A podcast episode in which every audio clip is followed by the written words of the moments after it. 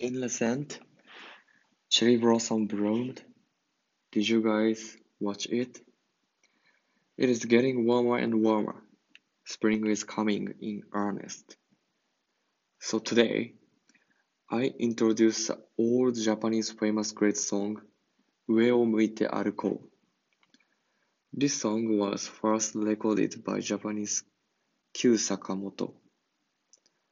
He was an old Japanese great artist and actor, and created other wonderful songs such as Ashita ga aru sa and Miagete Goran Yoru no Hoshi o. Their songs are on the top of the music charts. The meaning of the title is Let's Walk as Looking Up, and it was first released in Japan in 1961.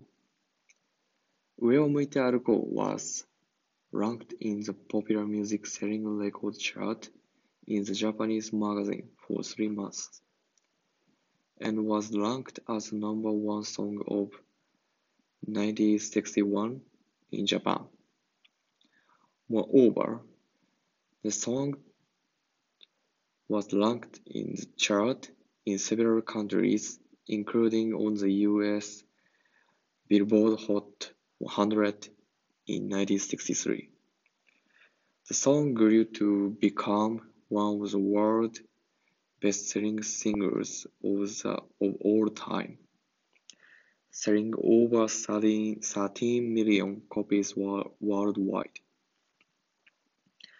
It was the only single by an Asian artist to top the Hot 100 until the 2020 release of Dynamite by the South Korean band BTS.